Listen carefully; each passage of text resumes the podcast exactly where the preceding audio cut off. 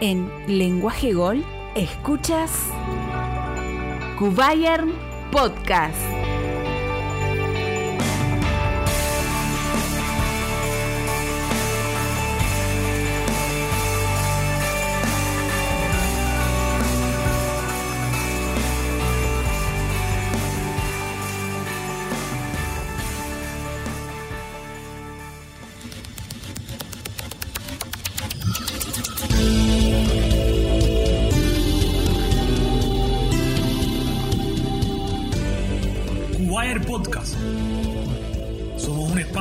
Desde Cuba para debatir y llevarle toda la actualidad del Bayern München y del fútbol alemán.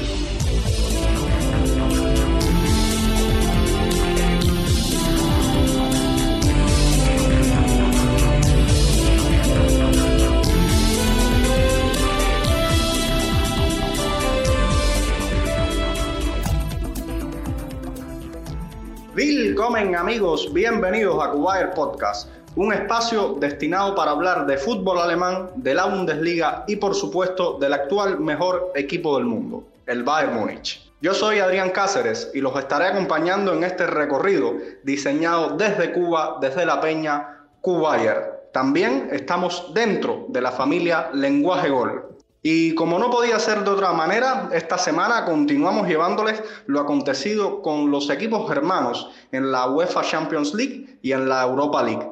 Además tendremos como siempre de la mano de Darien Medina, arroba DarienFMB88 en Twitter, el resumen semanal de la Bundesliga, así como el panorama futbolístico femenino en Alemania a través de Liz, con cuenta arroba BayernFT Chelsea.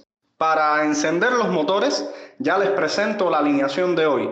Desde la provincia más grande de Cuba, la ciudad de los Tinajones, Camagüey, me acompaña como cada semana mi estelar colega Alejandro García, con cuenta en Twitter arroba alegarcía-98.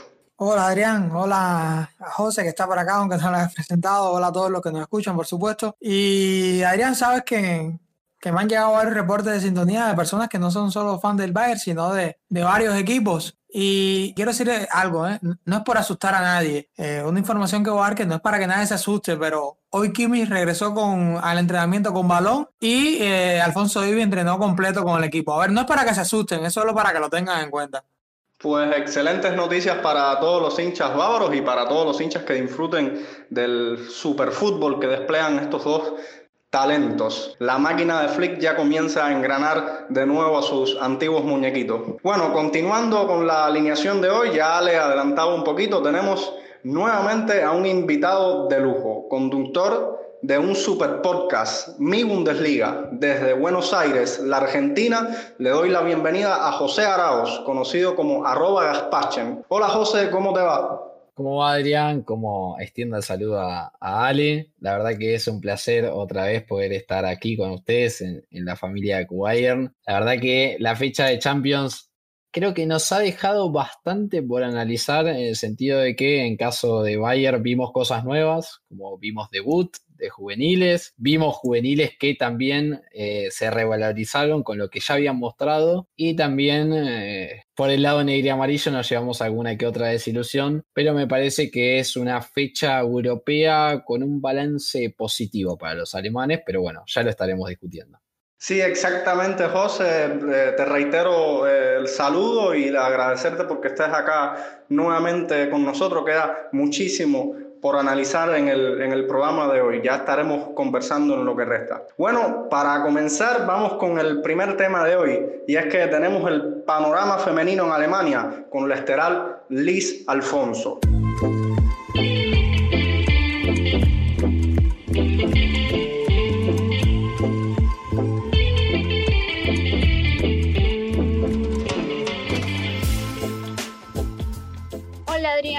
Alejandro, oyentes del podcast, yo vengo otra semana a hablarles de fútbol femenino en Alemania. Resulta que esta semana hubo compromisos internacionales para un FIFA femenino, partidos clasificatorios para la Euro, etc, etc. Aprovechando la ocasión vamos a hablar un poco del equipo entrenado por la campeona mundial Martina Voss-Tecklenburg. Esta selección alemana que es sin dudas una de las favoritas para competir por la corona europea en tierras inglesas. Lo digo por lo visto en la fase clasificatoria, las sensaciones del equipo, como digamos las jugadoras base están en un nivel de confianza e inspiración altísimos. Caso Magul y Marusan en el centro del campo, Hegering como esa central líder y Clara Bull, que aún con su juventud es una pieza fundamental al ser esa atacante que va al espacio, que sabe aguantar el balón, recursos varios para irse de una o dos contrarias y además tiene tremenda personalidad. Recordemos que hace apenas tres semanas ganó ella el clásico para el Bayern. Yo diría que estas son las inamovibles, a falta de una Alexandra Pop que vuelva de su lesión, lo mismo que su compañera del Wolfsburg, Sarah Durson, que es la central referente, también Julia Wynn del Bayern, que se rompió el cruzado y se beneficia muchísimo del aplazamiento del torneo un año. Ella es extremo, pero en la selección juega lateral gracias al retorno tan rápido que tiene. Es una flecha y una jugadora que te suma en ambas áreas. Es tan buena que en algunos contextos la usó por izquierda como lateral por izquierda siendo diestra, pero la puso ahí por el recorte hacia adentro. Esto igual es demasiado porque se ha dejado por fuera en las últimas convocatorias a Caro Simon. Quizás en pro de un equipo más atlético, hay que entender que las selecciones son lo que logra escuadrar en cinco convocatorias al año y que haya un bloque competitivo y funcional en ese tiempo récord es lo que prima. También está Katie Hendrich, que ha jugado bastante incluso antes de la lesión de Win. No soy hiper mega fan suya, pero digamos que también puede corregir gracias a su velocidad y en contextos donde el equipo no domina sabe aguantar. Esto por el lado de las laterales diestras. Por izquierda está Rausch que juega, pero no siento que sea como súper fija. Veremos qué pasa hasta el regreso de Win si vuelve a confiar en Simon, si reconvierte a otro extremo, con Miseño Martina no se sabe. De hecho, en el último partido puso a Sidney Loman como a ocupar esa zona, ella una bots to bots. En defensa formaba la línea de 4, pero ya con balón era una centrocampista más y la amplitud la daba al extremo. En centrales ya hablé de Marina Herring, que debe estar en su pick por lo demostrado en el Bayern. Toda la solidez defensiva del equipo ser mucho gracias a ella. Su compañera diría que va a ser Lena Overdorf, espera claro de Sarah Durson. Overdorf, eh, esta chica de las elegidas, muy crack, salvando las distancias, el fútbol femenino y masculino no se deben comparar, pero a mí me recuerda a Kimmich por esa adaptabilidad que tiene para jugar en defensa y centro del campo, esta última siendo su mejor posición, también porque ambos son pequeños pero tienen un físico atroz y la carencia de estatura la maquillan con una lectura de juego muy top. En la previa del Wolfsburg Bayern dijimos que era una maquinita robando balones y así es roba en zona alta y ella misma empieza la transición. Como central es muy aprovechable y más en el caso de Alemania que tiene mediocampistas hasta para regalar. Hablando del centro del campo de Alemania, ahí está Lina Magul, Jennifer Marosan y una más. Ay, claro, esa es la lateral zurda. Esa una más puede ser Sara David, jugadora de este PSG súper competitivo y que además es de las fijas, tiene una trayectoria muy larga con la selección. Si ahora se la cuestiona es por mero bajón de nivel tras una lesión. Ella puede jugar de interior en un 4-3-3, pero también de medio centro en un doble pivote, perfil medio organizativo, pero con la calidad suficiente para ir hacia adelante y sumar. Además que tiene tremenda pegada. La otra es Melanie Lupuls, alcanzó a ser capitana del Bayern y este año tomó rumbo al Chelsea, una mediocentro algo más posicional, vinculada a los primeros pases. No sé si ya está para ganarle la partida a Dabritz, pero siento que la conexión y el reparto de zonas, tareas con Magul es más orgánico, natural, simple, se entiende muy bien. Será por esos dos años que pasaron juntas en el conjunto bávaro. Y ya luego agregas a una Marusan, que es la jugadora con más talento bruto del equipo y una de las mejor valoradas dentro de este mundillo del fútbol. En última línea, por una banda está Clarita Bull, ya hablé de ella como esa jugadora con más desborde, vértigo, que a diferencia del resto de sus compañeras no necesita pedir el balón al pie. Y por el otro lado, a veces la entrenadora opta por una media punta, sea Hood o Dalman. A mí ambas me gustan mucho. Es genial como en esos últimos metros su arrancada mortal. Son chiquititas, pero a ver, quítales el balón. Y luego tienen mucha calidad para, digamos, dar ese paso definitivo que rompa la defensa. El otro día coincidieron, de hecho, en cancha yo estaba living. La 9, por esta forma, es Laura Freigan. Yo me he hartado a hablar de Freigan en este programa, somos freiganistas. Y hay otra killer, Lia Schuller, digamos que mientras la selección masculina adolece por un delantero más tradicional, Martina Voss-Tecklenburg tiene de dónde escoger. A Laura la he estado viendo mucho con el Frankfurt y tiene también esa calidad para asociarse, hacer jugar a sus compañeras. Eso en una Alemania que tiene tanta crack en segunda línea le viene excelente. Mientras tanto también te puede marcar un hat-trick, es así. Y recordar que eventualmente va a volver Alexandra Pop a ocupar el puesto de quien, no sé, pero va a volver. Y dejo el tema portería para el final porque es bastante complejo. La arquera nominal es Almol Schul, la que ha estado en los últimos momentos gloriosos de la selección y tal pasa que en noviembre del año pasado anunció su embarazo, con lo que ha estado todo este año fuera. Veremos cómo vuelve, la segunda portera es Merle Franz del Frankfurt, es muy buena y tiene como que bastante caché, además es la que ha estado jugando. La tercera portera es Laura Benkar del Bayern, mi Laura, que lleva un proceso larguísimo con la selección, pero juega muy de vez en cuando. Y la cuarta es Anne Catherine Berger, nominada al vez arquera titular de un Chelsea que aspira a todo. En el último partido tuvo su ansiado debut con la absoluta a los 30 años después de ser mamá y superar el cáncer de tiroides. Es una tremenda remontada en su carrera y me alegro mucho por ella. Anne es una gran profesional y mejor persona. Retomando de nuevo el debate, yo creo que una vez Schulz retome su nivel va a ser la dueña de la portería. Benkar puede estar entre las mejores actualmente y Berger puede hasta ganar la Champions, pero es lo que hay. La estructura jerárquica dentro de Alemania es bien importante.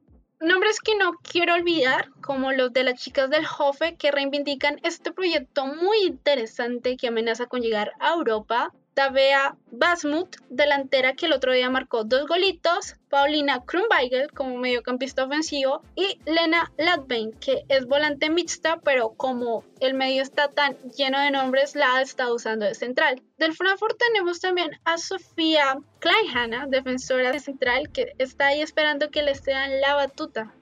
Ya para cerrar, el Wolfsburg anunció dos contrataciones para la segunda parte de la temporada. Rebecca Blomqvist, sueca, delantera, 23 años, les hacía falta una presencia ofensiva más determinante y el otro fichaje es una bomba del mercado. Pagaron 100 mil euros por la danesa Sophie Sbaba, procedente del Rosinger. Para ver liga sueca hasta ahí no les llego, pero dada la cantidad que se movió y lo bien que hablan los expertos de esta chica de 20 años, es una jugadora que sin dudas lo tiene todo para ser de las mejores, al menos como lateral zurda. Hay que contextualizar, es muy raro que haya traspasos en, en fútbol femenino, normalmente las jugadoras firman contratos de dos, tres temporadas y luego toman rumbo hacia otro club totalmente gratis o al menos, en, al menos son tarifas mucho más baratas, costes mucho más, no sé, 10 mil, 8 mil euros, no llegar a esa cifra de 100 mil.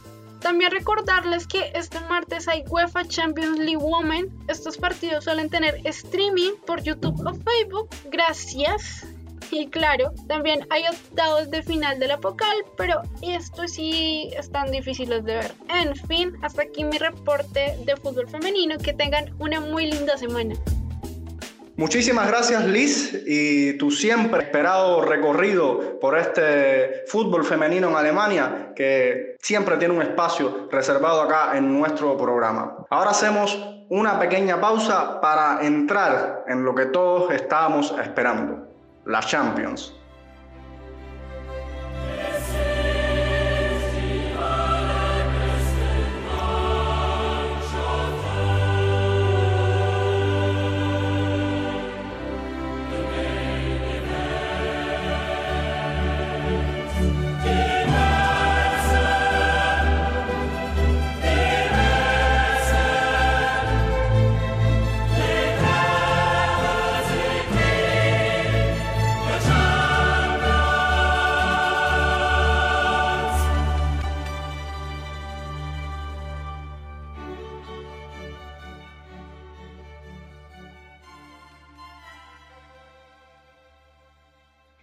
Este precioso himno nos disponemos a charlar sobre la actuación de los equipos alemanes en la Liga de Campeones del fútbol europeo.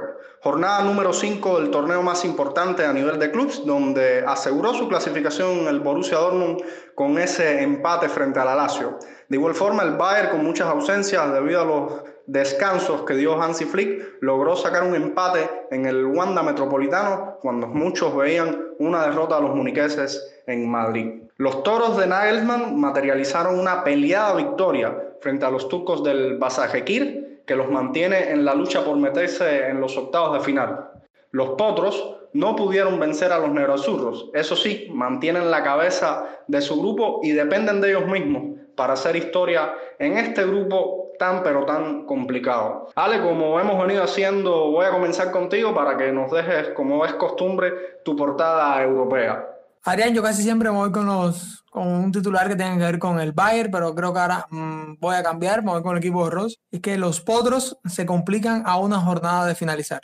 Sí, un, un buen título que, que lamentablemente refleja lo que fue la jornada de Champions para este equipo germano, pero bueno, más adelante estaremos, estaremos conversando con nuestro invitado de lo que puede pasar. José, ¿cuál sería tu portada? Uf, qué, qué, qué complicado, qué complicado. Yo creo que podría decir que hay un balance positivo alemán porque me parece que eh, el Bayern con juveniles ha, logrado por lo menos empatar a un Atlético Madrid que muchos ponen en la elite.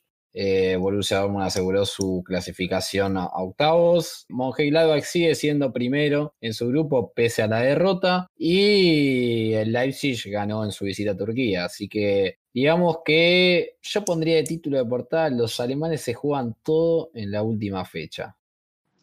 Una portada que resume súper bien lo que fue esta jornada de Champions. Yo voy a, seguir la tónica que normalmente sigo y es un titular referido al Bayern. Para mí sería Bayern a media máquina, refiriéndome sobre todo a lo visto en ese partido frente al, al Atlético de Madrid. Bueno, hoy vamos a seguir con el orden de análisis de la semana anterior, así que les propongo iniciar hablando sobre el RB Leipzig y su importante triunfo en territorio turco. Pero antes les voy a recordar el número que tenemos para que se comuniquen con nosotros. Más 1-786-886-4588.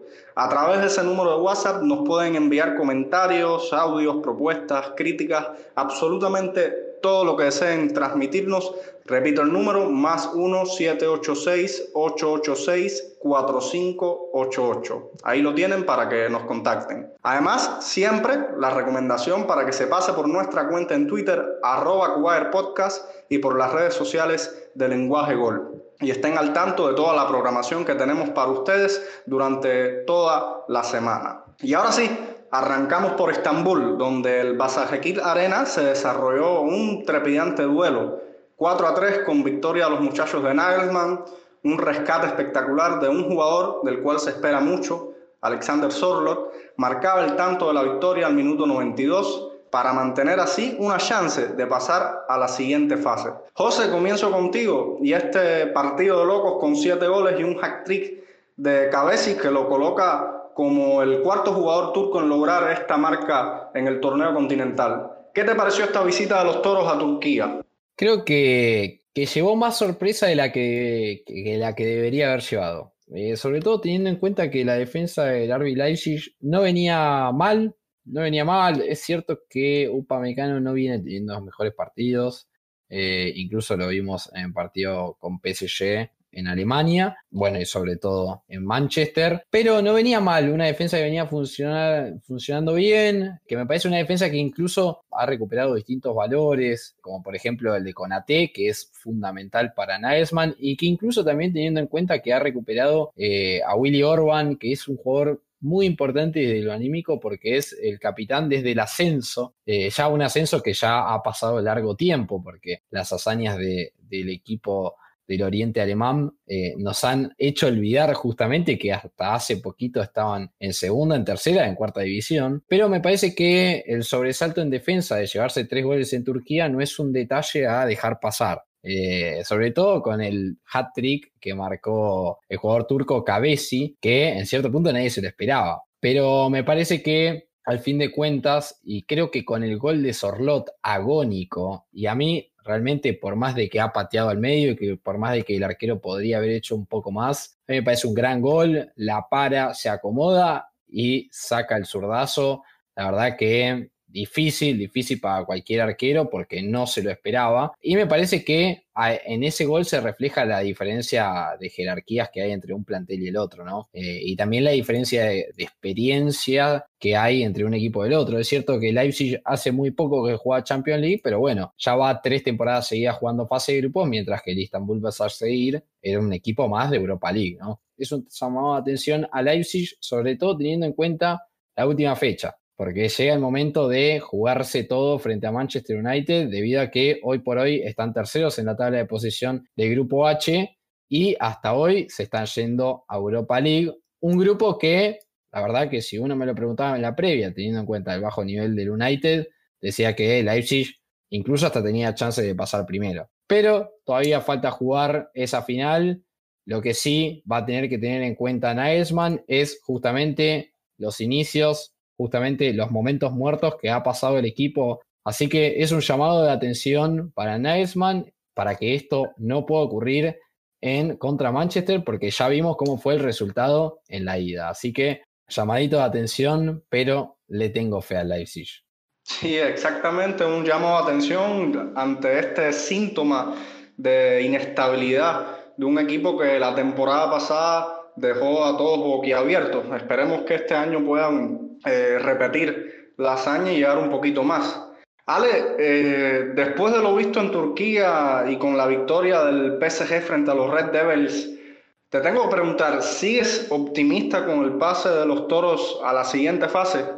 Tengo que decirte que sí, eh, el corazón me dice que sí, además yo creo que que lo importante es que dependen de ellos mismos, no dependen ya de, otros resultados. Si, si le ganan al, al, Manchester, pues pasan, así que depende de ellos. ¿Dónde se complica? Primero, en lo que decía José, hay que revisar un equipo como el Istanbul que marque tres goles. Segundo, y es el calendario. Ahora viene partido contra el Bayern, en el que no creo que se guarden nada y así llegarían un poco desgastados al partido contra el Manchester. Y eso hay que tenerlo en cuenta. Pero yo creo que, que depende de ellos, es lo más importante, que lo tienen en sus manos. Ahora, como decía José en el, digamos, pronóstico eh, precompetencia, el Leicester estaba un, poco por encima y yo creo que, que sí, que tienen para, para ganar este partido y que si, digamos, le toca, le toca ganar el partido al, al Manchester, tienen que hacerlo, tienen que ponerlo todo y, apuesto que sí, voy a que. Apuesto mis fichas a que el Leicester le gane el partido del Manchester.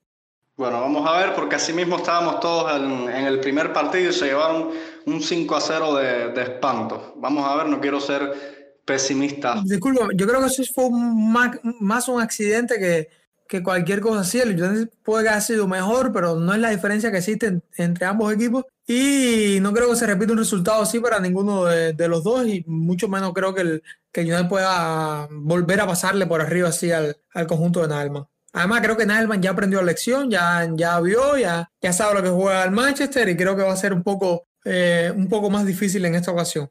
Bueno, Oído Nagelsmann, tienes un fan acá desde Cuba que, que, pone toda la carne en el asador por ti, así que no lo dejes quedar mal. Bueno, José, ya para ir cerrando este análisis que estamos haciendo sobre el Leipzig, ¿cuáles serían, a tu juicio, las claves para, para los toros poder ganar a, a los Red Devils? Para mí, en primer lugar, tratar de evitar a jugar contra Martial, contra Rashford a campo abierto. Sabes que el único daño que te puede generar Manchester United por su forma de jugar es de contra eh, y dándole espacio justamente a la velocidad de sus delanteros. Eh, en primer lugar, ahí van a tener que estar muy finos con AT, eh, que seguramente le tocará jugar, Upamecano y Mukiele, porque ahí van a marcar la diferencia desde un primer comienzo. Eh, me parece que ahí va a estar la clave y sobre todo también va a estar la clave en qué decide eh, poner Nagelsmann en el medio. Porque para poner a correr a esos delanteros se necesitan lanzadores. Y esos lanzadores deben ser cubiertos justamente por jugadores que sean rápidos. Me parece que el medio, ese Campbell, Savitzer y Aidara, me parece un medio campo bueno pero que quizás necesita un poco más de consistencia. Por el lado de Savitzer y Aidara tiene el músculo, pero por el lado de Campbell no tanto. Eh, hay que ver qué apuesta ahí, hay que ver qué es lo que piensa para ello, pero en un primer instante diría que ahí están las claves defensivas. Por la clave ofensiva, la verdad es que Leipzig se lo tiene que salir a comer al United y le tiene que demostrar de que es un equipo capacitado para sobrepasarlo por encima. Sobre todo, para mí, factor clave es la llegada de Angelino. Creo que tiene que apostar muchas, mucho a esas llegadas por sorpresa que hace el jugador español y obviamente los tres de adelante eh, me parece que Pulsen se debería imponer por Sorlot porque pese al gol que ha hecho Sorlot es como que todavía no está eh, en concordancia con todo el equipo, ¿no? Todavía no está totalmente adaptado al equipo. Me parece que Pulsen te da mucho más sacrificio, incluso ahora tienes un Pulsen que hasta la está metiendo dentro del arco. Me parece que tienes que aprovechar eso. Y de resto no tengo dudas de que Dani Olmo y Forsberg tienen que ser la manija de ese equipo. Eh, tienen que ser los que hagan jugar, sobre todo el español Dani Olmo, que desde mi punto de vista, eh, hoy por hoy me parece un jugador clave y me parece que es el jugador Nagelsmann dentro del campo de juego. Ese jugador predilecto que a él le hubiese gustado siempre tener en su equipo, bueno, ahora lo tiene. Hay que ver cómo va mezclando esas piezas, ¿no? Obviamente, porque dentro del partido se pueden presentar múltiples escenarios, pero me parece que va un poco por ahí. Ahora bien, yo le diría a Nagelsmann que esté atento al fondo. Que no es un partido que diga voy a ganar 5 a 3. Porque ya, lo, ya se demostró en la ida. Si tú le dejas campo abierto a los delanteros de Manchester United por las características que tiene, vas a perder el partido. Me parece que eso lo tiene que tener en cuenta Nagelsmann. Y me parece que incluso está trabajando en eso, pero veremos cómo se, se encadena eso. Me parece que la defensa va a tener que estar 100% concentrada porque al primer balón que pierdan en medio campo o en salida lo van a pagar muy caro. Excelente las claves para los toros que nos repasa José. Esperemos que, logren su clasificación para poder seguir en lo adelante conversando sobre este excelente equipo alemán. Bueno, ya repasando lo que ha sido este grupo H, que está al rojo vivo, el Manchester United mantiene la cabeza del grupo con nueve unidades, pese a caer ante el Paris Saint-Germain, que aparece en segundo con igual número de unidades, así como el Leipzig, que figura en tercer lugar en este triple empate a nueve puntos. Un cierre de lujo para la sexta jornada, donde se medirán ingleses y germanos y galos y turcos.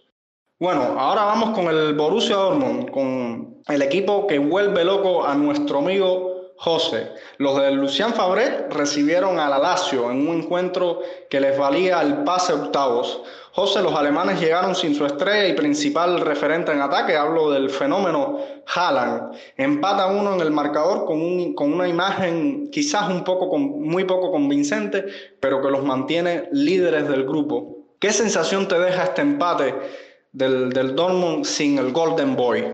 ¿Cómo le podría decir, no? Creo que un poco lo puse en mi Twitter. Me parece que el partido del otro día es el reflejo al ciclo Fabré en Borussia Dortmund, eh, que básicamente se, puede poner en palabras como sabor a poco. Eh, es decir, un equipo que estaba para ganar tranquilamente el grupo, ya estaba clasificado por el resultado, pero que estaba para ganar el partido, asegurarse el primer lugar, con lo importante que es clasificarse como primero.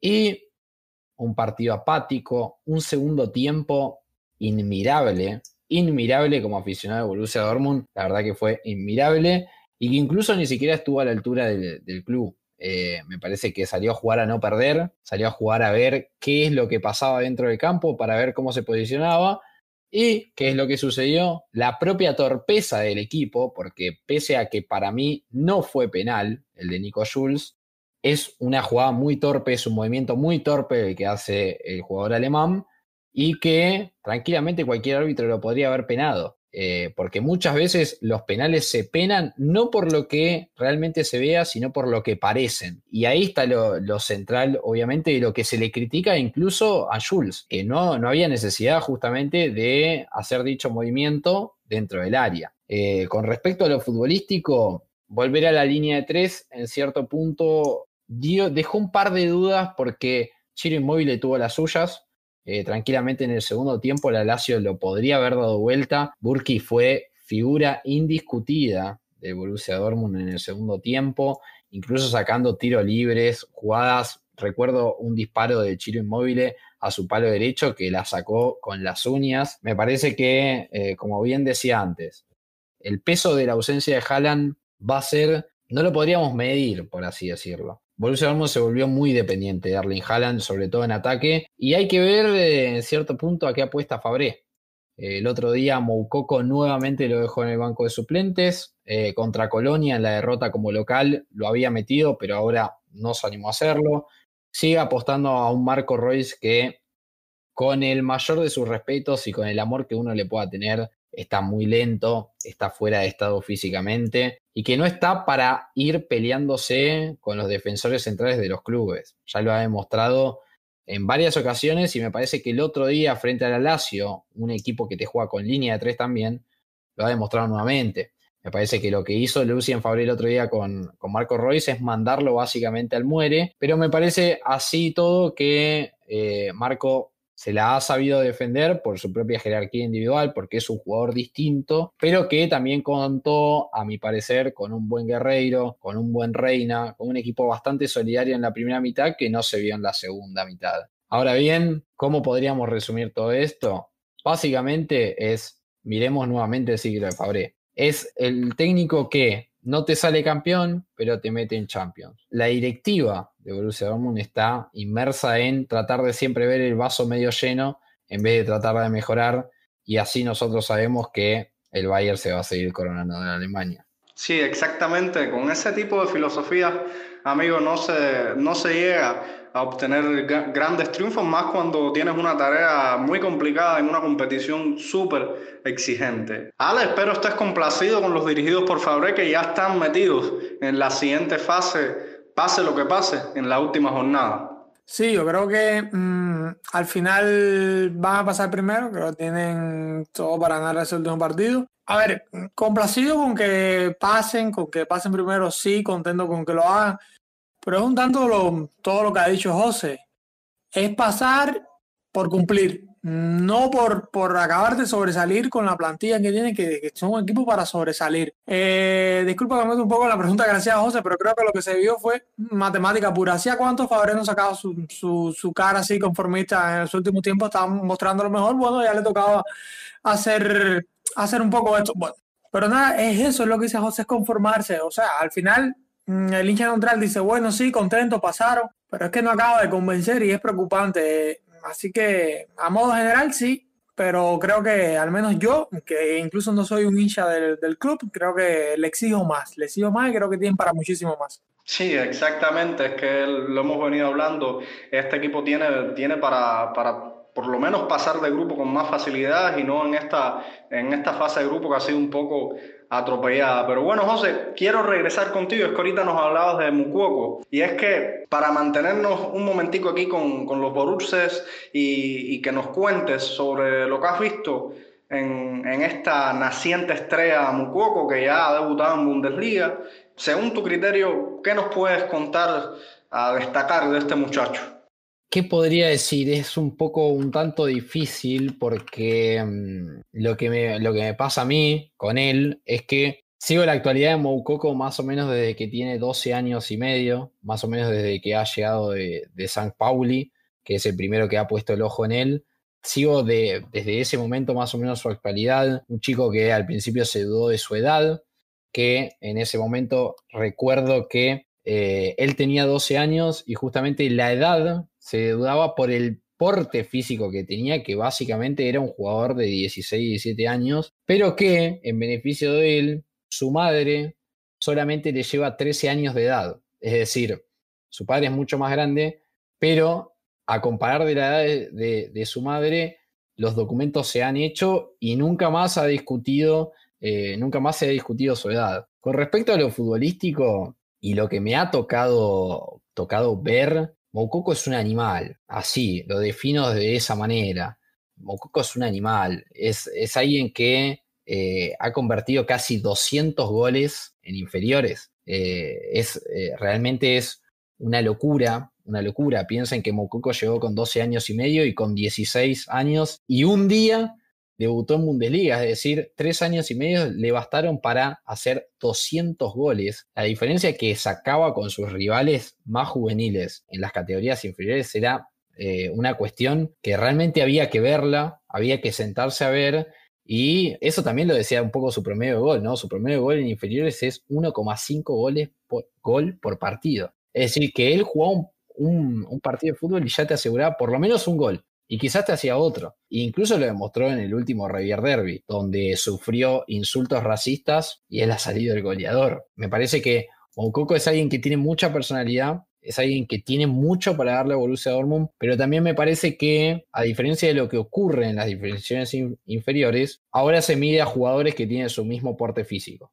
Se mide a jugadores que están preparados y también se mide a jugadores que tienen experiencia y que tienen mucha experiencia. Por lo que yo comparto en cierto punto lo que hace Fabré de llevarlo tranquilo, de llevarlo con tiempo, pero a mí, en este caso, se lesionó Haaland. Mococo es un animal competitivo y me parece que, imagínense tener 14, 15, 16 años y lo único que, hace cada vez que, que se despierta es que le llegue una noticia nueva, que están hablando de él. Imagínense que para mí él está preparado desde lo mental, y me parece que ante esta lesión de Erling Haaland podría ser una gran alternativa, sobre todo teniendo en cuenta lo que decía antes, ¿no? El estado físico de Marco Royce. Estamos hablando de un Moukoko que tiene 16 años, pero que ya tiene un contrato de más de 4.000 euros por semana y que ya ha firmado un contrato con la famosa empresa de la pipa estadounidense por millones de euros. Entonces, me parece que ese momento ideal, ese momento en donde habría que apostar por él, y darse cuenta de qué está hecho. Ahora bien, el que es aficionado a Borussia Dortmund esté preparado, porque a mí me parece que a la primera que entre con los pies de Moukoko no van a parar de caer goles. pues tremendo todo esto que nos cuentas de, de esta super promesa, no solo del Borussia Dortmund, sino también del fútbol alemán. Habrá que seguirlo. Ahora vamos a pasar con el equipo de Marco Rose, que pese a perder con el Inter de Milán 3-2, aún mantiene posibilidades reales de hacer una más que impresionante campaña europea. Los potros no pudieron evitar la primera victoria de los italianos y sucumbieron ante un Lukaku que tiró claramente del carro interista. Por los hermanos, la Asamblea destacó con su doblete. La suerte para los alemanes fue la sorpresiva derrota del Real Madrid frente a los ucranianos, lo cual hace que la última jornada sea para medicarse. José, ¿qué le falló al equipo de Marcos Ross? A mí me parece que, que fue más atrevido, por así decirlo, de lo que debería. Eh, me parece que el equipo de Marcos Ross se defiende bien. Eh, es un equipo que generalmente juega en bloques cortos eh, y que el otro día un poco lo ha demostrado pero me parece que la obsesión de la filosofía del técnico de tener el balón, de intentar ir a atacar un poco más, también atentó un poco eh, con los planes de ellos en el sentido de que realmente todo el mundo sabía que, Antonio Conte se iba a parar de contra. Todo el mundo sabía que Antonio Conte planeaba eso para su Inter, sobre todo teniendo en cuenta de, que hablábamos recién de un animal de ataque como Moukoko, bueno, Romelu Lukaku es justamente eso. Es alguien que realmente puede ser un poco limitado con, su, con el manejo del balón, es alguien que no, no se la puede sacar de espalda por el porte físico que tiene.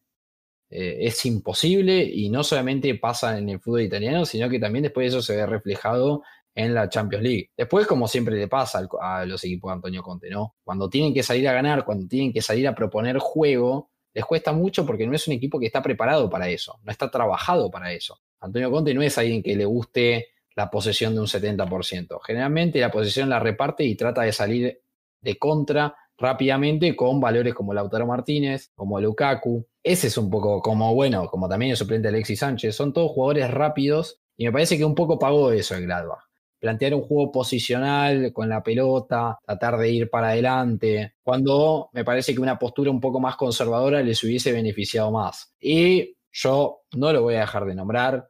Para mí, el último gol anulado, que era el hat-trick de la Asamblea, es un gol que está mal anulado. Me parece que era gol lícito, era el 3-3 y hoy me parece que estaríamos discutiendo otro escenario. Ahora bien, Llorar arbitrajes no es mi estilo, no es el estilo de Marco Rossi y no es el estilo del fútbol alemán, pero van a tener que tomar sus recaudos. Yo creo que al fin del día para mí se van a clasificar porque me parece que el Inter va a salir a tratar de ganarle al Shakhtar como sea, porque el Inter necesita por lo menos, por lo menos, una plaza en Europa League. Y entre Mönchengladbach y Real Madrid, bueno, ahí sí la veo un poco más complicada. Me parece que su visita a Valdebebas, bueno, la tendremos que ver, la tendremos que ver. Hay que ver si lo que pasó en las primeras dos fechas, ¿no? no pudieron ganar en Italia porque les empataron sobre la hora. No pudieron ganar en Alemania sobre Real Madrid, les hicieron dos goles en una cuestión de cinco minutos o menos. En estos partidos es donde el equipo tiene que sacar su valor, donde tiene que sacar su ambición ganadora, si es que la tiene, y tiene que salir a demostrar que está para pasar a octavo de final de Champions League y para eliminar al Real Madrid o al Inter de Milán. Y la verdad es que llegó el momento yo creo que Marco Rose se tiene que plantar en el vestuario y decirle, muchachos, llegó el momento, ¿de qué estamos hechos? Bueno, lo vamos a demostrar en este partido. Yo creo que, que lo pueden hacer, tienen el, pase en sus manos, quizás no, lo que decías, no, no atreverse un poco más de lo que debieron haber hecho frente a este Inter cuando podían haber manejado quizás de una mejor forma el partido, teniendo en cuenta que quizás era mejor hasta llevarse un, un empate que esta injusta derrota por, por, lo que has venido contándonos. Ale, es que llevamos varios programas siguiendo a este increíble equipo y en mi opinión, pase lo que pase en esta última fecha contra el Madrid, ellos ya han hecho historia. Esto, por supuesto, sin, sin darlos por muertos. Enfrentan a un Madrid sumido en una crisis de resultados. ¿Cómo avisoras este próximo encuentro? ¿Sabrán aprovechar esta crisis los alemanes? Ahora, hay una cosa que hay que tener en cuenta y es que el Madrid juega su mejor fútbol en, este tipo de partidos donde tienen que matar o morir. Es una cosa que lo tienen en el ADN, es una cosa que lo tienen en su idiosincrasia, así que es algo, es un plus que tienen a favor. Eh, pero si apartamos eso, eso que influye muchísimo, pero si apartamos eso y vamos netamente al futbolístico, tenemos en cuenta que el Madrid por obvias razones no pasa por su mejor momento, eh, están bastante alejados de su mejor nivel y el partido está condicionado por mm, las circunstancias del grupo. Rectifíqueme, pero creo que con un empate, el, eh, bueno, están primero, o sea, con un empate, ellos eh, pasan, o sea, el Gladbach pasa con un empate. Así que el Madrid tiene que salir a matar o morir y eso lo puede aprovechar perfectamente el Gladbach, sobre todo si Ramos no llega. Hay que ver, todavía no ha jugado Ramos, creo que si Ramos no llega es muy importante porque ellos van a tener que adelantar mucho las líneas y ahí Turán, Plea pueden hacer aguas de esa defensa que es bastante maltrecha cuando el capitán merengue no está en cancha. Y en el ataque, si, el, si los potros logran defender bien y, logran eh, jugar bastante compacto, igual creo que se le dificulta porque el Madrid es un equipo que está careciendo muchísimo de gol. Hasta el momento en que se lesiona Ramos, que para mí es, el, el, jugador clave en este equipo, hasta ese momento era un equipo que te ganaba con pocos goles y una solidez defensiva muy buena. Sale Ramos, la defensa queda bastante maltrecha y es un equipo con poco gol Benzema tampoco pasa por su mejor momento y, tiene que aprovechar eso. Lo demás son las historias ya conocidas. Vinicius, Hazard de nuevo lesionado, Vinicius jugar con poco gol, Rodrigo quizás un poco eh, con más puntería al arco, mm, pero, pero creo que, que hacer mm, un poco lo que decía José, no ser tan atrevidos, tener la varía atrevido, la justa, la, la que necesitan y aprovecharse de que el Madrid está necesitado de ganar y llevar a el partido a su comodidad. Que jueguen, eh, que el Madrid tenga que jugar a lo que ellos quieren que jueguen y ahí creo que eh, por eso el, el tiene la ventaja para esta última jornada, aún cuando se juegue en España. Sí, exactamente. Y es que eh, los hermanos tienen que saber manejar, como, como bien dices, este, este encuentro.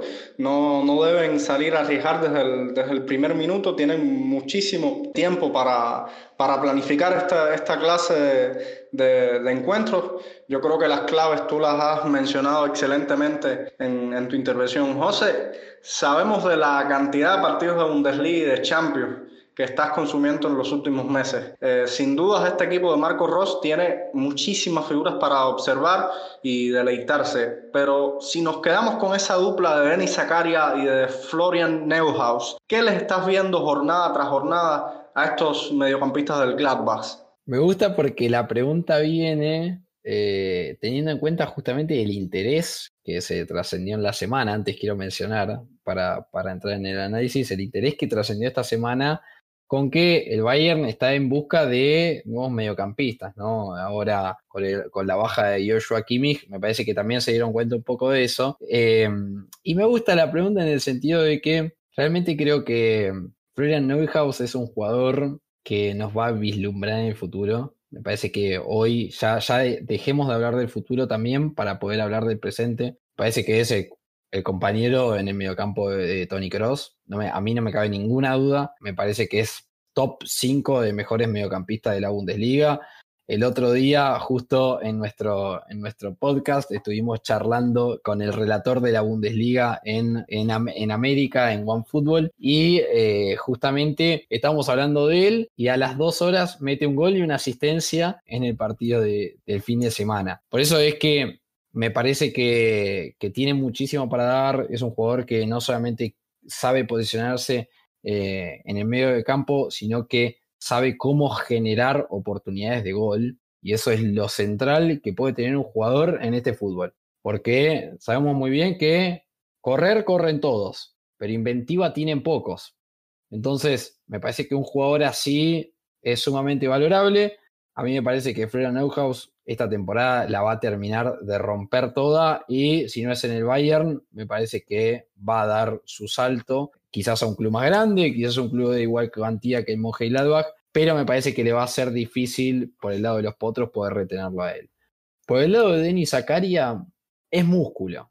Zakaria es un jugador que no es, eh, no es un negado con el balón en sus pies, pero es un jugador que aporta mucho, mucho músculo al mediocampo que tiene un gran porte físico, que es quitador nato, que incluso Marco Rossi lo ha utilizado en la saga central para enfrentarse a delanteros de la Bundesliga, que nosotros sabemos que no son delanteros que sean livianitos, sino que a veces te toca estar con Alario, a veces te toca estar con Erling Haaland, a veces te toca estar con Lewandowski, incluso a veces te toca a delanteros con la jerarquía de Max Kruse, que dices, bueno, no tiene tanto físico, pero su jerarquía individual ya de por sí hace temblar a los defensores. Por ende, a mí me parece que Zakaria está unos escalones por debajo de Florian Neuhaus, pero me parece que es un jugador a ver. Me parece que eh, tiene cosas interesantes y que si adquiere y que se adquiere un mejor posicionamiento en, la cancha, que es lo que hoy le podría criticar, puede ser un jugador a ver y puede ser un jugador tranquilamente que no sé si me lo imagino como titular en Bayern, pero como recambio no me cabe ninguna duda que lo podría hacer mejor que eh, Tolizo o Marroca, que son los jugadores que hoy, tiene, que hoy tiene Bayern en el banco de suplentes. Una dupla de las mejores de la Bundesliga, sin, sin duda. Futuro inmediato de la selección alemana, en, el caso de, de, Neuhaus, tiene muchísimo que aportar al equipo germano, que bueno, no vamos a hablar de, de la crisis de la selección, eso ya es otro, otro tema. Y bueno, Denis Zakaria como parte de otra de las generaciones increíbles que Suiza eh, año tras año sigue sacando el pequeño país helvético que no deja de sorprendernos con esta clase de jugadores que, que tiene. Bueno amigos, ya cerrando la actuación de los equipos teutones en la Champions, nos toca hablar del actual campeón de Europa. Este martes los bávaros visitaron el Wanda Metropolitano para enfrentar a un Atlético de Madrid necesitado de sumar de a tres para asegurar su boleto octavos. Empate a uno que si bien deja en 15 victorias consecutivas el récord de los alemanes, le sabe bien corto a los rojiblancos, pues los teutones salieron con un equipo bastante alternativo. Gol de Joao Félix y por la vía del penal, Thomas Müller rescató al conjunto muniqués. ¿Quién sino Thomas Müller? Bueno, varios ausentes en el Wanda, comenzando por los locales que no pudieron contar con el uruguayo Luis Suárez, que cayó en la larga lista de jugadores que han dado positivo a la COVID-19 antes de los encuentros por Champions y que luego han dado negativo. Por la parte de Teutonas, Hansi Flick dejó en Múnich a tres pilares de su equipo, al polaco Robert Lewandowski, a León Goretzka y a Manu Neuer. Ale, comienzo contigo. Sé que este encuentro solo significó una oportunidad para probar varios muchachos. ¿Hace bien el campeón de Europa en dar descanso a varias piezas luego de asegurar el primer lugar de grupo en la jornada anterior? Ori, estoy completamente de acuerdo con Flip de la manera que, que hace, o sea, de, de ni siquiera mm, llevar, digamos, dejar los jugadores en Alemania, los pesos pesados en Alemania, porque si los llevaba a Madrid y el partido se le complicaba, por ejemplo, cuando empezó el segundo tiempo, que empiezan perdiendo ya, tener la tentación de ponerlo y que no descansaran. No vamos a darle descanso total a los jugadores y eso está muy bien porque por mantener un récord puede que te costara, porque si mm, Goreska, que mm, desde la lesión de Kimmich no, no, ha tenido descanso, en la selección igual, si Lewandowski que tiene muy poco descanso, en fin, si todos estos jugadores Tolizo viene tocado, si estos jugadores siguen acumulando minutos, tienes más riesgo de que tengan una lesión muscular eh, incluso que pueda ser de gravedad, y es mejor modificar ahora, eh, tratar de, además que te, da otra visión, te, permite ver alternativas ante un rival de, bastante calidad, y, yo creo que está muy bien lo, lo que hace Flick. Y sobre la alineación, bueno, si ya lo que tienes es un equipo alternativo porque quieres darle descanso a los regulares y porque tienes muchos regulares lesionados y tienes jugadores del banco lesionados y tienes jugadores sancionados, como era el caso de Roca, que era un partido para él sin duda, pues bueno, tienes que tirar de la cantera, tienes que tirar del, del equipo de tercera división, del Bayern 2, y sinceramente, mm, no es que hayan desencantado. Por ejemplo, hay que ponerle un asterisco para mí. Incluso a lo mejor en el ataque del Bayern en, el primer tiempo, llamar Musiala. Se lució el muchacho tremendamente. Y mm, el caso de Envy no tuvo un gran partido, pero que tampoco se le puede exigir. Lo que tiene son 17 años y, y le, tocó, le, tocó enfrentarse a jugadores de primer nivel. Así que yo creo que sale bien, sale en coche el Bayern, porque además eh, para todo el que vio el partido, más allá del, del gol del Atlético, no es que hayan tenido muchas opciones, si bien fueron superiores casi todo el partido, salvo quizás la última media hora, no es que hayan tenido opciones claras y que hayan fallado goles, ni mucho menos. Hay un poste de Ivao Félix, pero que incluso estaba offside. Y la jugada del gol. Eh, Newell no tiene grandes atajadas. Eh, sí, disparos entre los tres palos, pero, pero que no eran tan peligrosos, digamos, ni con tanta potencia, ni tan colocados. Eran de frente más bien. Así que, que yo creo que para el equipo que puso el Bayern, teniendo en cuenta que además era en el Wanda, creo que salen en coche, lo salen muy bien con este con este empate que si bien le rompe la cadena de, de o dejen 15 la cadena de 15 partidos consecutivos ganando, siguen con la cadena de partidos invictos, ahora les tienen a 16, 16 partidos invictos en Champions y, y sigue siendo récord. Así que, que nada, y para mí las palmas para Split, que yo creo que al más puro estilo alemán sin entregarlo todo, porque además el Bayern no, no entregó las armas en el partido, ni mucho menos. Eh, piensa con, digamos, con la cabeza fría y no se deja guiar por récord y por marca y piensa en la temporada, que es lo importante.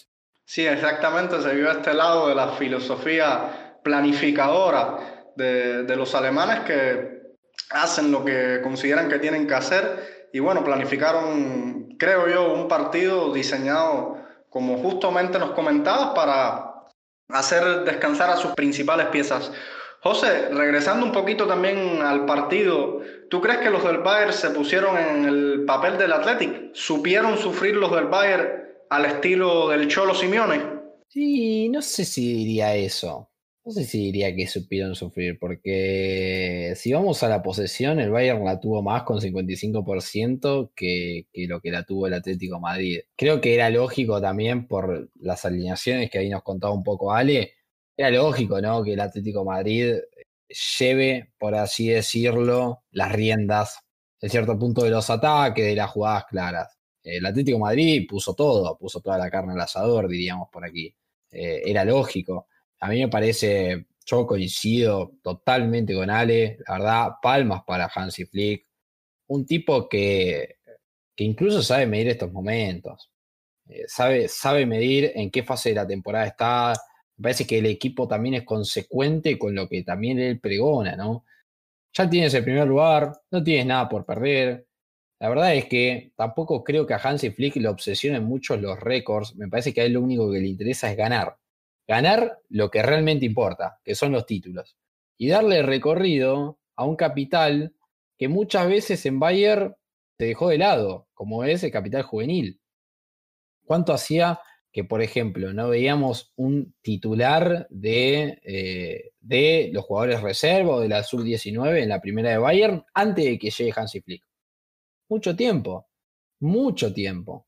Entonces, me parece que, el Bayern incluso está volviendo un poco a sus orígenes. teniendo en cuenta sobre todo al animal que, ganó el, que empató el partido, como fue Thomas Müller. Thomas Müller, ¿de dónde salió? De la cantera bávara. Y bueno, hay que, hay que volver a darle minuto a estos chicos. Ya eh, en B yo coincido con, con Ale, no fue su mejor partido, pero también hay que tener en cuenta que enfrente tenía a Kiran Tripper por esa banda, que es un animal físico, también tenía Marco Llorente, no era nada fácil eh, su puesto, y, más teniendo a un Douglas Costa que sabemos que no es un jugador que dé grandes apoyos en defensa, pero el caso de, Musiala, y la verdad es que, que, yo le doy toda la razón a Hansi Flick, me parece que la alineación del otro día estuvo bien puesta, incluso empató el partido, salvó el invicto, que capaz perder era lo que no le hubiese gustado. Yo creo que si hubiese perdido estaríamos hablando de otra cuestión, pero me parece que con el empate podemos darnos el lujo de disfrutar a Musiala, que dicho sea de paso, otro ojo ahí, otro ojito a Musiala. A ese chico necesita más minutos. Tiene mucho para dar, tiene una calidad enorme. Ya ha marcado en Bundesliga. Hay que darle un poco más de recorrido. Cuando no funciona Sané, bueno, ahí tienes a Niño que está preparado, ya te has dado cuenta que está preparado no solamente para jugar en Bundesliga, sino también para jugar en Champions League. Por ende, a mí me parece que en cierto punto Hansi Flick y este Bayern se dio el lujo de poner a su segundo equipo frente a un equipo que hasta hace no mucho era, todo el mundo lo ponía como elite. Bueno, hoy la máquina bávara le ha dicho al Cholo Simeone, mira, por más de que tú propongas este fútbol y toda la cuestión, nosotros tenemos lo nuestro, y además, para mí, más allá de que eh, el Atlético Madrid iba ganando, para mí era un partido totalmente parejo. Y la verdad es que si nosotros analizamos el equipo del Bayern y analizamos el equipo del Atlético Madrid, podríamos decir tranquilamente que el Atlético Madrid, por cuestiones generacionales, de edad y por jerarquía demostrada en los distintos partidos, el Atlético Madrid jugó con mejor equipo. Y ahí te das cuenta que Hansi Flick es un entrenador de la hostia.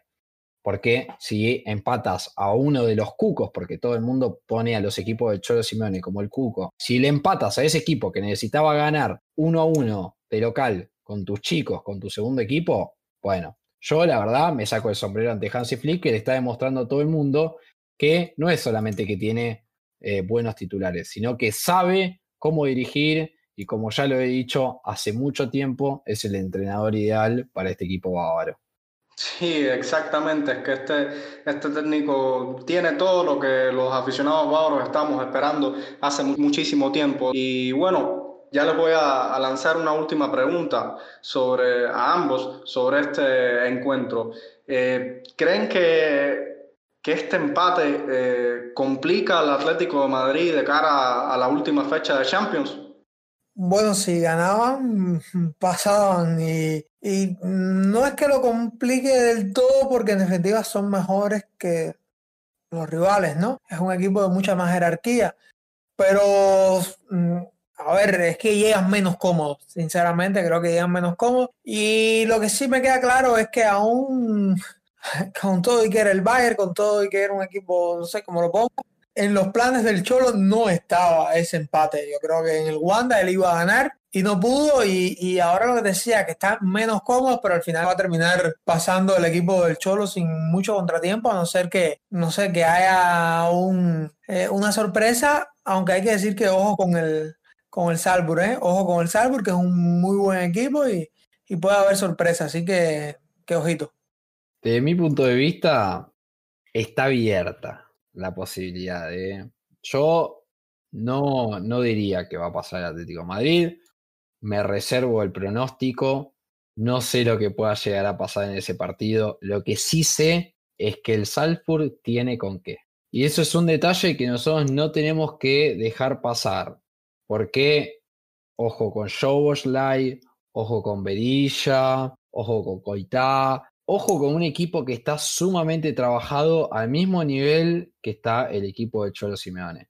Sí, desde los nombres podemos decir, bueno, claramente el Atlético Madrid tiene mejor plantel, pero ojo, porque hay que viajar a Austria, esa cancha es complicada, el Bayern en el partido que ha ganado en Austria se lo ha pasado un tanto complicado por ciertas partes del trayecto. E incluso también hay que tener en cuenta que el Atlético Madrid le gana al Salzburg 3 a 2 con un gol de Joao Félix faltando 5 minutos para el final. Ojo, es cierto que El, el Salzburg tiene que salir a ganar dicho partido, el empate no le alcanza, pero para mí tiene con qué. Yo si fuera el Cholo Simeone estaría un poco preocupado y estaría con los ojos mirando todos los partidos de Salzburg, porque tiene jugadores muy rápidos, porque salen bien de contra y porque, como decía antes, tienen con qué. Y eso es lo más importante. Veremos luego cuál es el resultado. Pero para mí, el Cholo esto lo sabe y te lo digo a Adrián y también se lo digo a Ale. Yo creo que él está preocupado. Creo que él está preocupado y que sabe que este partido le va a traer un dolor de cabeza. Sí, cualquiera que, que lleve viendo buen tiempo la Champions sabe que esto es lo, precisamente lo hermoso que tiene este deporte y esta, y esta clase de partido que es muy típico en la Champions ver a, equipos de esta de este deporte, por de alguna manera decirlo, como el Salzburg, enfrentarse a, históricos colosos como es el Atlético y salir a, vencer o morir. Bueno, la próxima semana vamos haciendo un repaso de, de, lo que será la actuación, la última fecha para los equipos alemanes. El Bayern tiene un partido de estos también para probar juveniles frente al Lokomotiv Moscú en casa, si mal no recuerdo. El Real Madrid recibe en Valdebebas al Borussia Mönchengladbach en la capital española, un duelo que ya hemos conversado bastante, de muerte súbita y de infarto para los seguidores de ambos conjuntos. El Borussia Dortmund ya clasificado le tocará reivindicarse como primer lugar del grupo ante el Zenit en, Rusia. Y el Leipzig tiene la tarea titánica de conseguir su pase, su boleto frente a los Diablos Rojos. Partidos todos para mojarse. La semana pasada nos fue fatal, pero bueno, así todo vamos a seguir mojándonos y lanzándonos a la piscina. Así que les voy a pedir eh, eh, sus opiniones y resultados sobre, sobre estos partidos. Ale, vamos a dejar que José abra. Me parece que en cierto punto Borussia Dortmund va, va a ganar su duelo. Ahí no tengo tantas dudas. Me parece que el Bayern con los juveniles también va a ganar. Y lo difícil, lo difícil está en definir si Gladbach o Leipzig pasan. Y la verdad es que si tengo, si tendría que apostar, eh, apostaría más por el Gladbach que por el Leipzig. En el sentido de que me parece que Manchester United es un equipo que puede incomodar al equipo de Nagelsmann porque justamente eh, el Manchester United juega como hay que jugar para poder ganarle al Leipzig y además ellos están en tercer lugar, que no es un detalle menor. Es decir, el Leipzig tiene que salir a ganar porque el empate para mí no les va a servir. Por el otro lado, me parece que Gladbach va a tener una, cita muy difícil, va a tener una visita muy difícil. Seguramente Marco Ross este fin de semana ponga a su segundo equipo por Bundesliga, pero les veo con más chances. Porque para mí Inter, como decía anteriormente, va a salir a ganar al Shakhtar, le va a ganar efectivamente eh, para por lo menos llegar a un cupo de Europa, Europa League y por la diferencia de gol al Inter no le va a alcanzar puesto que deberían de hacer más de cinco goles y, a que, y que el Gladbach termine goleado por un Real Madrid que, como lo comentaba Ale, no está en su mejor momento. Ahora, si me dices qué pasará en ese partido en Valdebebas, no lo tengo tan en claro. Eh, me parece que el Real Madrid un poco nos tiene acostumbrado a eso en, Champions League. Cuando todos pensábamos que el Shakhtar lo iba a aplastar en esta, en esta fecha, otra vez vuelve a caer, esta vez en Ucrania. Y la verdad es que el Real Madrid está en, eso de ser una caja de Pandora. Pero lo que sí voy a decir es que en esta clase de partidos es donde el equipo merengue le puede sacar una diferencia a los potros porque la experiencia que tiene uno y el otro en este tipo de competencias, bueno, ahí sí hay diferencia. Creo que el Adbach tiene más chances. El Leipzig lo tiene más difícil. José, por ejemplo, estás jugando el, el y tienes que llenar la, la quiniela. En este partido Real Madrid-Gladbach y Leipzig United, ¿qué resultado te, aventurarías a, poner? Uf, qué complicado, Adri. Eh, me, me, tiras la papa caliente.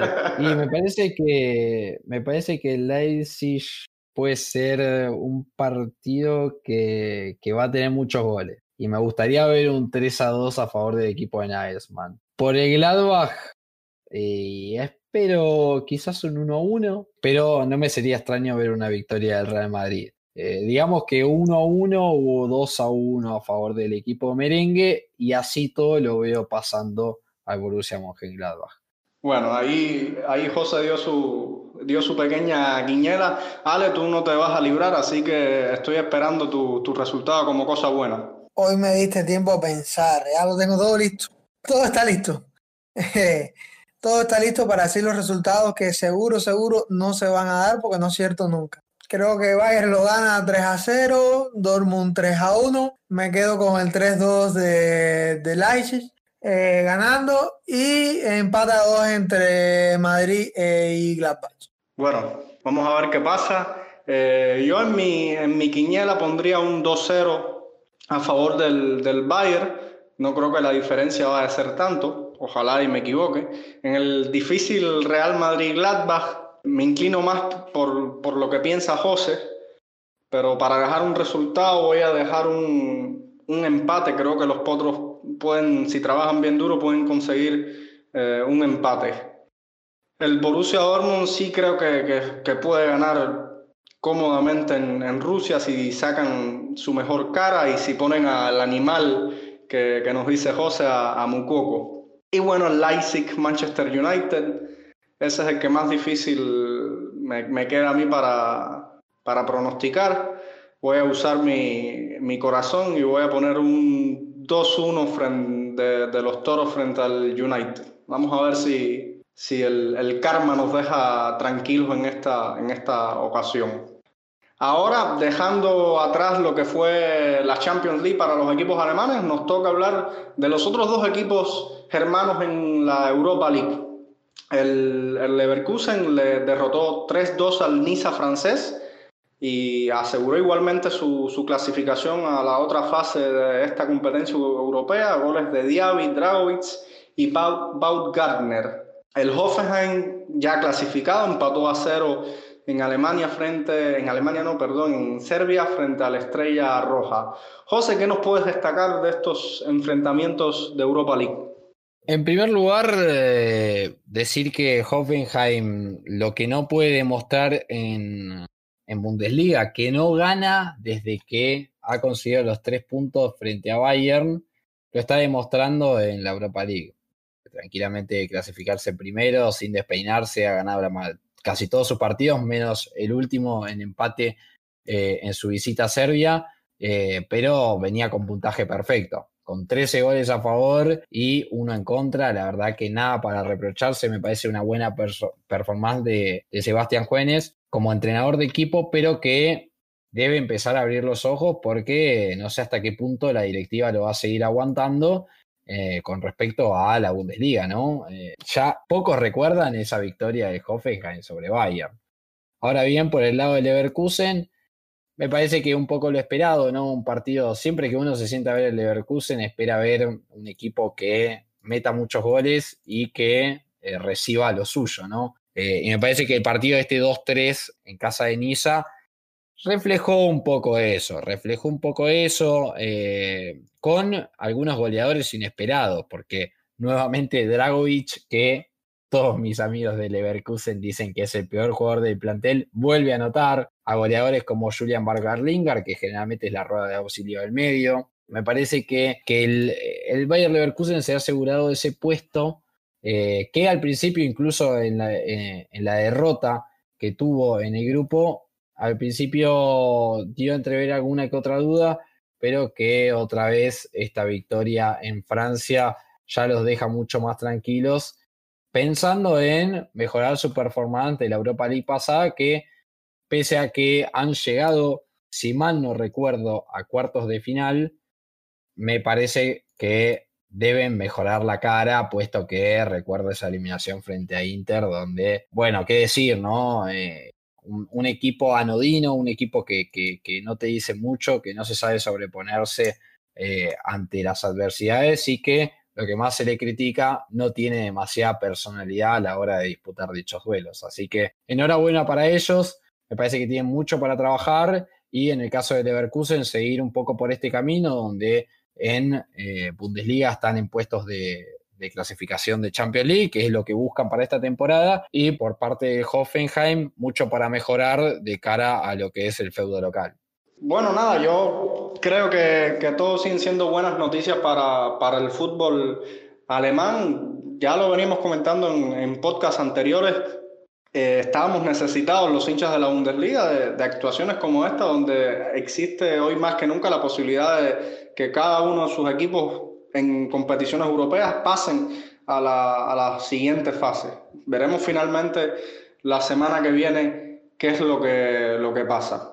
Y ahora nosotros vamos a coger un pequeño descanso para darle paso a nuestro colega Darien Medina y su habitual espacio de la última jornada de la Bundesliga.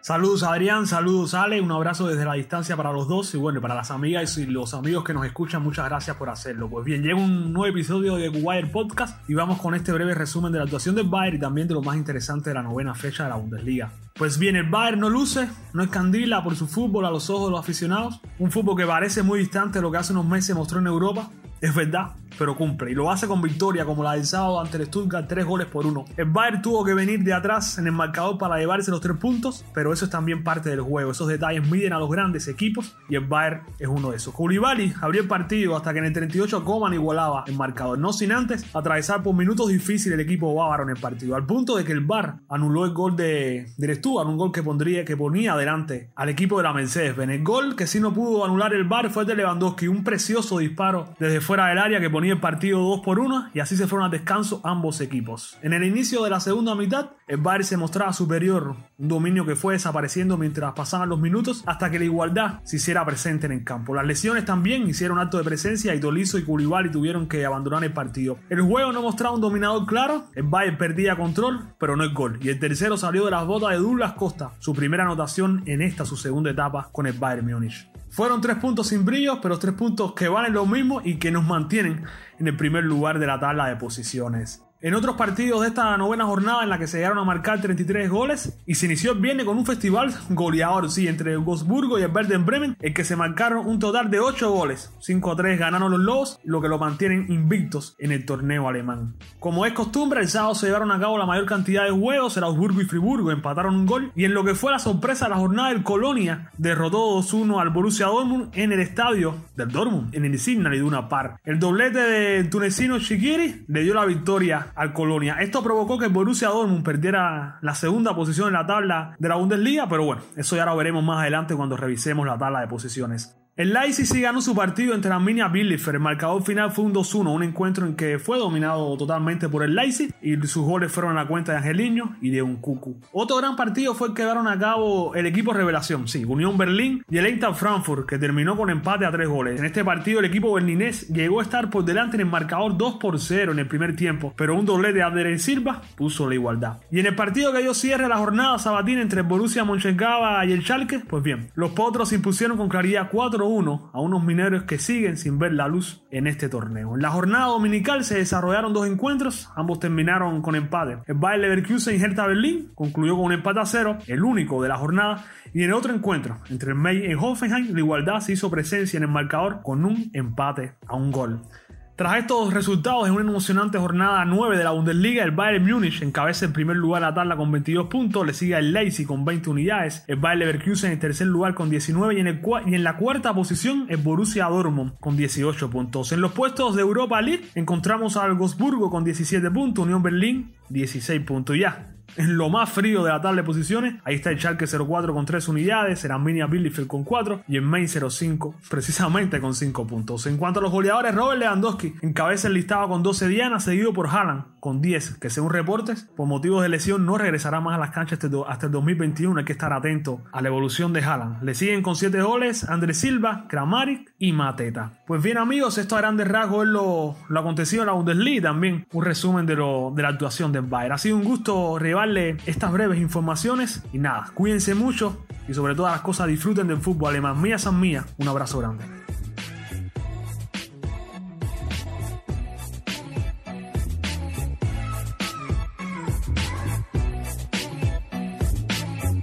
Muchísimas gracias, Darien, por este repaso a la última jornada de Bundesliga, la jornada número 9, que este fin de semana se viene con duelos muy importantes y sumamente atractivos, como el de los bávaros contra los toros, los Borussers sin Haaland contra las Águilas del Eintracht Frankfurt y el derby de la capital alemana. José, tres empates en los últimos cuatro enfrentamientos entre estos dos clubes. Bayern en primer lugar, el Leipzig en segundo en la Bundesliga. Tal parece que estos encuentros van tomando mayor atractivo año tras año. Sí, creo que en cierto punto este partido, más allá de lo, de lo que se creó desde el marketing con el famoso clásico entre Borussia Dortmund y, Bayern Múnich, con el correr del tiempo creo que este partido se va a tornar como clásico, como, como ese duelo, como el famoso día clásica, porque son, eh, el Leipzig hoy por hoy es el tercer equipo de Alemania e incluso podríamos llegar a discutir si no es el segundo, teniendo en cuenta eh, a Borussia Dortmund. Eh, y me parece que es un partido que, que, nosotros estamos esperando para ver. Incluso también hay que pensar que Hansi Flick el otro día frente a Atlético Madrid se ha guardado un par de jugadores porque es uno de los rivales, es uno de los contendientes al título. Es un partido que además promete mucho que, siempre promete, que últimamente nos está dejando empates un poco chatos, por así decirlo, pero que hay grandísimos jugadores dentro del campo. Eh, y sobre todo un duelo de, el duelo de los dos mejores entrenadores de Alemania, como lo de Hansi Flick y Julian Nagelsmann. Eh, desde lo táctico va a ser un partido, como dirían ustedes, sabroso.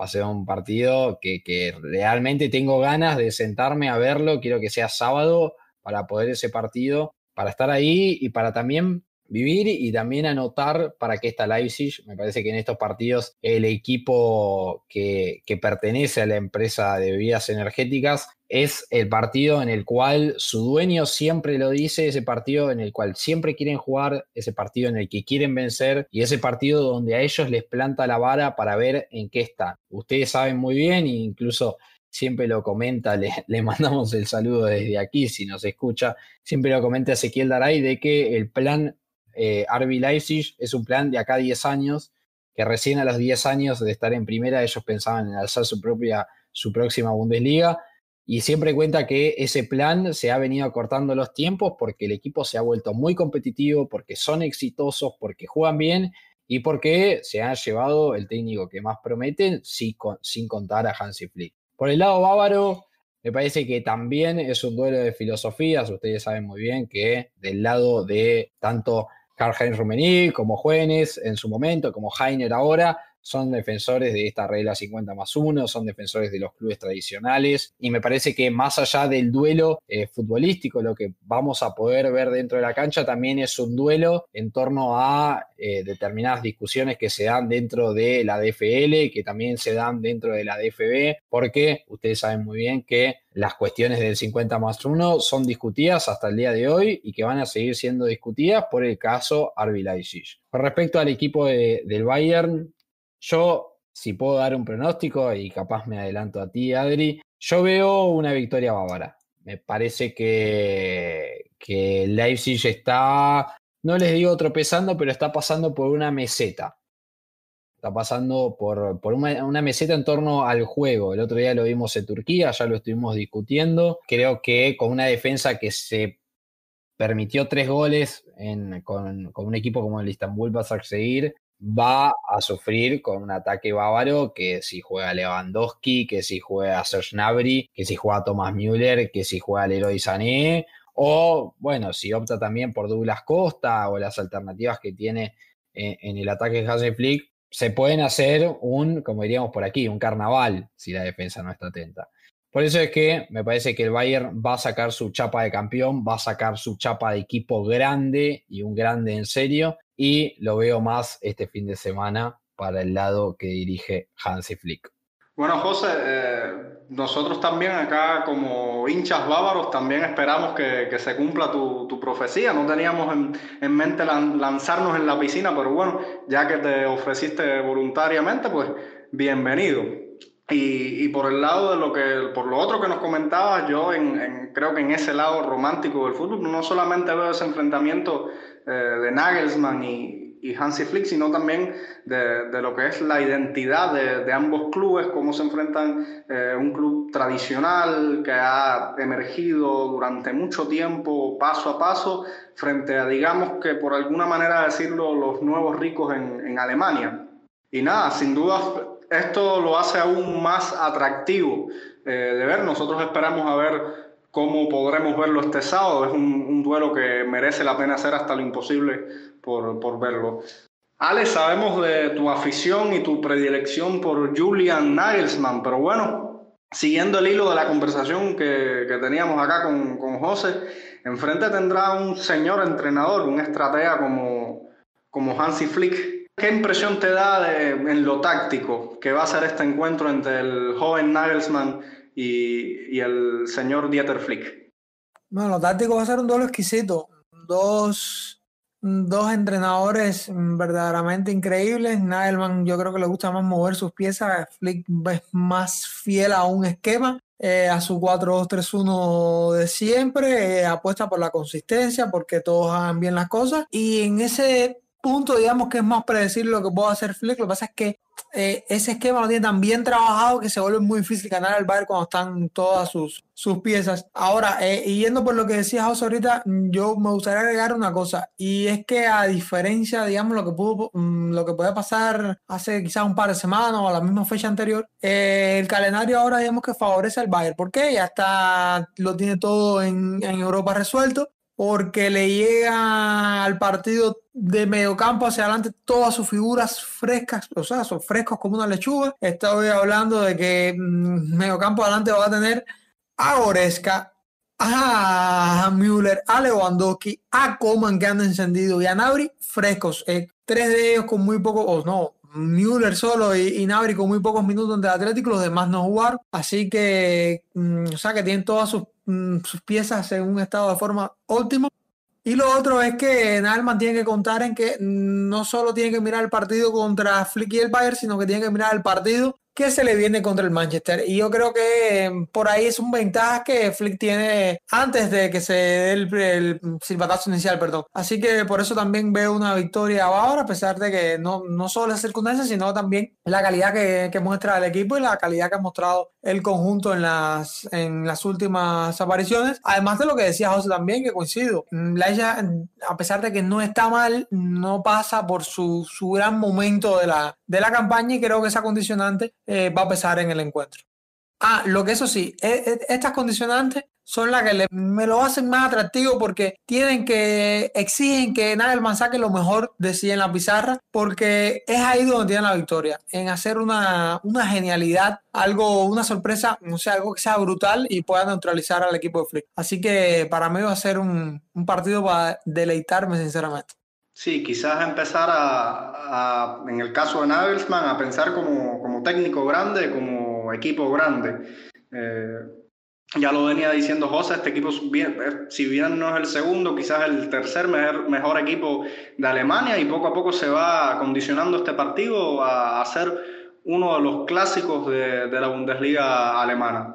José, ya para terminar, si repasamos la tabla, vemos a un increíble Unión Berlín en la sexta plaza y al Leverkusen en, la tercera posición. ¿Cómo explicarías a los hinchas las actuaciones de estos dos clubes? Por el lado de Leverkusen, no me sorprende. Eh, me parece que, la Europa League no les trae tanta exigencia como si te puede traer una Champions League y tampoco te trae tantas frustraciones, ¿no? Teniendo en cuenta de que Leverkusen no es un equipo fuerte en lo anímico y ir ganando genera confianza.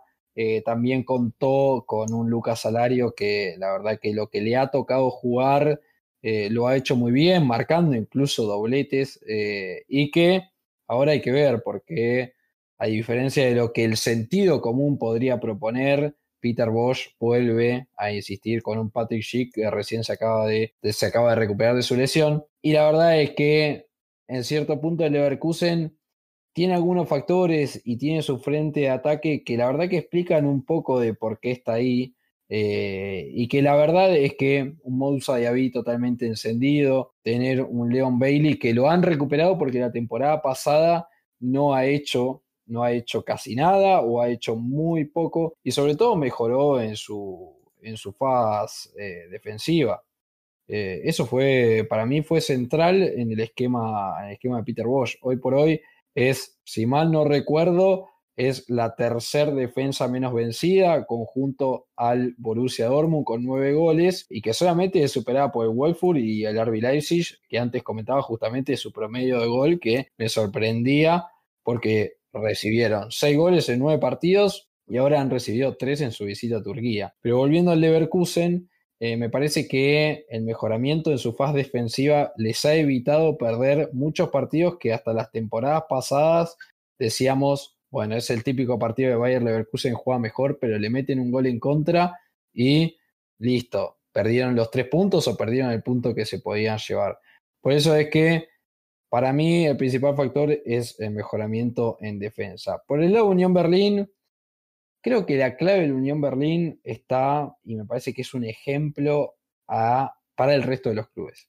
Para el resto de los clubes, no solamente de la Bundesliga, sino para el resto de los clubes de cualquier liga, porque Unión Berlín es la demostración de que trabajando 24 horas los 7 días de la semana, uno puede llegar a grandes lugares, uno se puede llegar a ilusionar, porque hoy están en fase pre-clasificatoria de Europa League, un equipo que, recordemos, ascendió la temporada pasada por primera vez en su historia Bundesliga si era un equipo casi sin historia en primera división, hoy por hoy se ubica en la sexta plaza con 16 puntos y que ya ni siquiera piensa en que tiene que seguir sumando para salvarse el descenso, sino que piensa en incluso clasificarse a copas europeas. Me parece que lo que ha hecho Urs Fischer en, en la plantilla es increíble. Es increíble, incluso teniendo en cuenta que este año les han sacado su goleador, que era Sebastian Anderson, que emigró a Colonia, un Colonia que hoy no le va bien, pero que Unión Berlín se supo reponer a esa pérdida trayendo a jugadores que le, les eran necesarios traer. Por ejemplo, ese caso de Max Cruce. Eh, un Max Cruce que se fue Guardia Bremen, la verdad, extrañamente, para mí fue una mala decisión, lo demostró su paso por el Fenerbahce turco, volvió y está siendo la figura de este equipo, está siendo el líder y me parece que de resto un poco más de lo que ya vimos la temporada pasada, ¿no? Un equipo que defensivamente es insoportable, un equipo que pasás tres cuartos de cancha y te presionan, un equipo que te ataca por banda, un equipo que realmente es uno de los más duros, podríamos decir que es la real piedra en el zapato que tiene la Bundesliga y que la verdad que nada me pone más contento que verlos a ellos en esa posición, por su afición y por el trabajo que viene haciendo el club hace largos años. Así que enhorabuena para ellos y esperemos que sigan en este camino.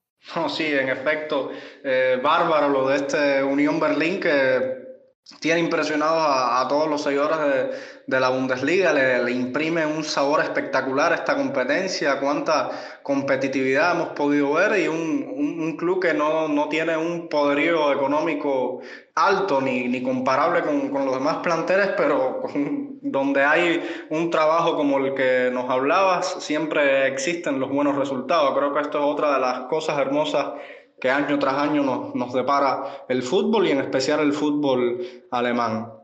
Bueno amigos, ya toca el momento de la despedida.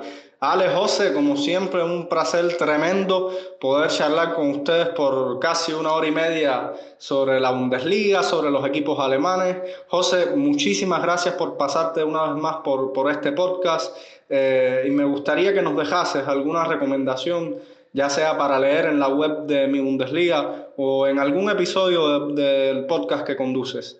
Bueno, si empezamos por las recomendaciones, eh, en torno a la web pueden, pueden visitarla, van a encontrar, en primer lugar, siempre les recomiendo suscribirse a nuestro canal, nuestro boletín de, noticias.